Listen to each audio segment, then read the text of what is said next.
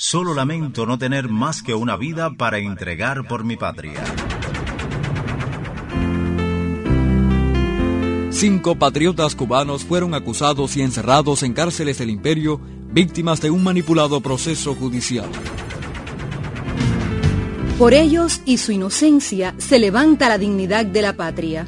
Por ellos unimos hoy La libertad Nuestra voz por los cinco.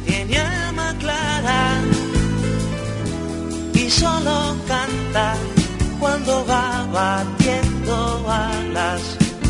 Vuela y canta.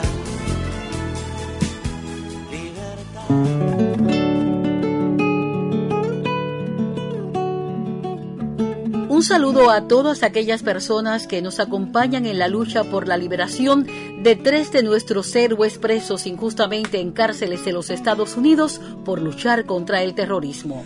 Iniciamos nuestro encuentro informándoles que hoy nuestro programa estará dedicado a resaltar la solidaridad que emana desde cualquier parte del mundo a favor de la causa de los antiterroristas cubanos.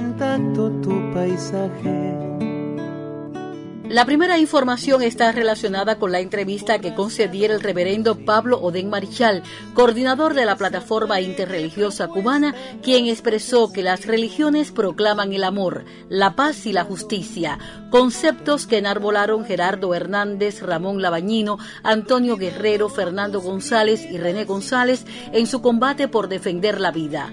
Señaló además que la lucha por la libertad de los antiterroristas cubanos que siguen encarcelados en Estados Unidos ha unido aquí a todos los religiosos más allá de cualquier posible diferencia. Su lucha ha sido contra el terrorismo, que es la amenaza más grande que existe actualmente contra la paz, subrayó el reverendo.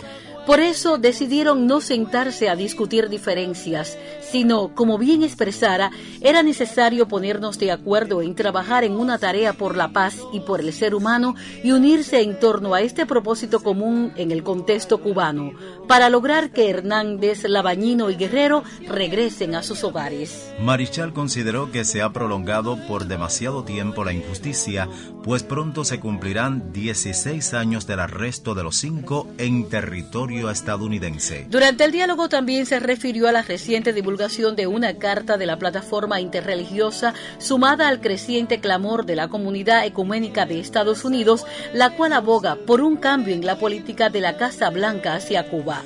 Recordó que la misiva, rubricada por líderes religiosos de la isla, se dio a conocer el día 11 de junio durante una jornada de apoyo a los cinco celebrada en Washington, D.C. Hemos hecho la propuesta al Consejo Nacional de Iglesias de Cristo en Estados Unidos y al Servicio Mundial de Iglesias a trabajar de conjunto en temas que son comunes. En ese sentido, enfatizó en el pedido por la eliminación del bloqueo económico, financiero y comercial impuesto a Cuba por el gobierno estadounidense hace más de 50 años, un reclamo que encuentra apoyo en un sector mayoritario de ese país. Otros tópicos analizados fueron el terrorismo y conservar para que se eliminen las barreras que separan a los dos pueblos en un diálogo sin condicionamientos, basado en el respeto y la igualdad, como ya lo ha reiterado el gobierno cubano.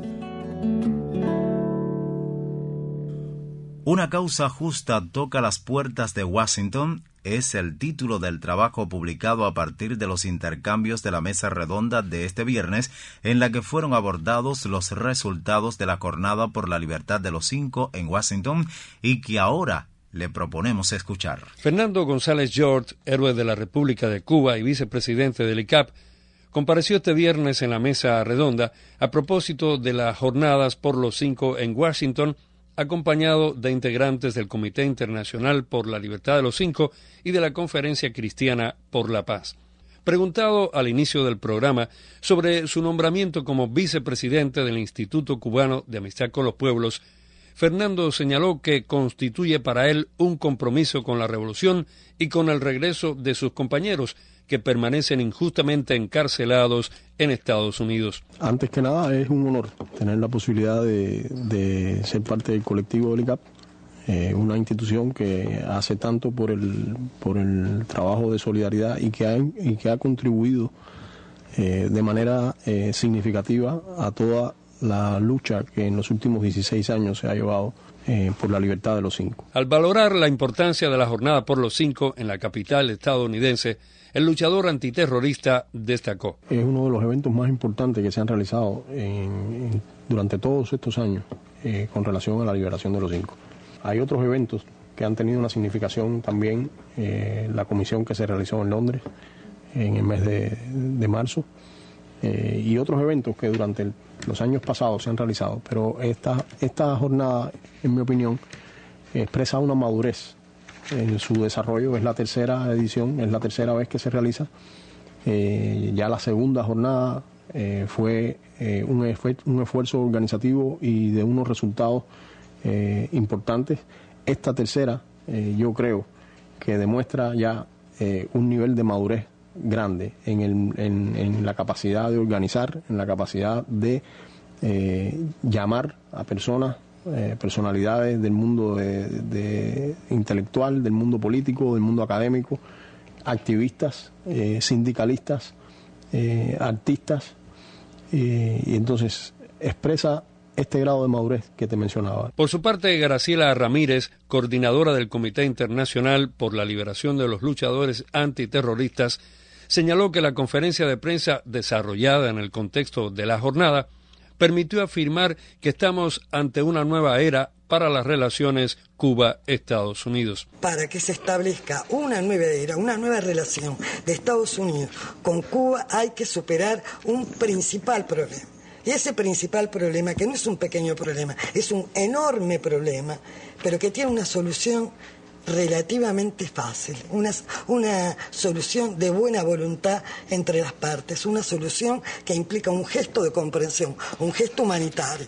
¿eh? Es la libertad de Gerardo, de Ramón y de Antonio. En ese contexto se da esa conferencia de dos días que de todas las conferencias que se han hecho en Estados Unidos, esta ha sido la más importante y ha marcado de alguna manera una nueva etapa en la solidaridad por el lugar al que hemos llegado. La causa de los cinco recorre fronteras. Confirman activistas de 43 países para coloquio cubano. La solidaridad crece, la razón se impone. Es por eso que volverán. Desde Quisqueya. Los guerreros de Antonio. Condenan bloqueo a Cuba y piden libertad para los cinco. Exhortamos a los hombres del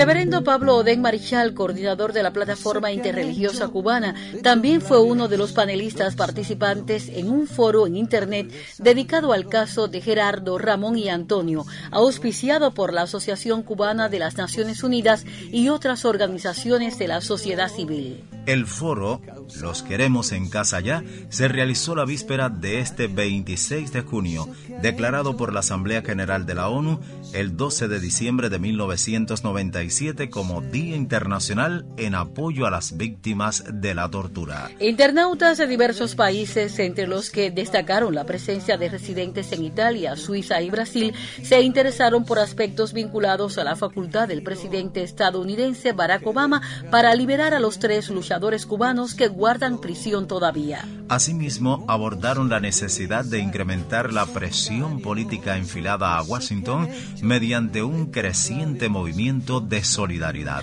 Para Graciela Ramírez, coordinadora del Comité Internacional por la Libertad de esos hombres contra los cinco en general, se aplicó una forma de tortura sutil durante todos estos años, extendida no solo a ellos, sino también a sus familias. En el foro interactivo online respondieron preguntas igualmente Ailí y Laura, dos de las hijas de Ramón Labañino.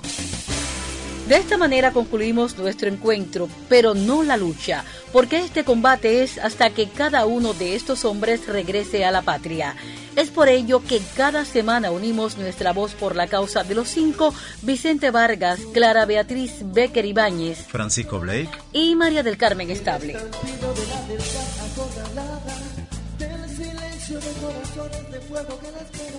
La dignidad del hombre por el tiempo.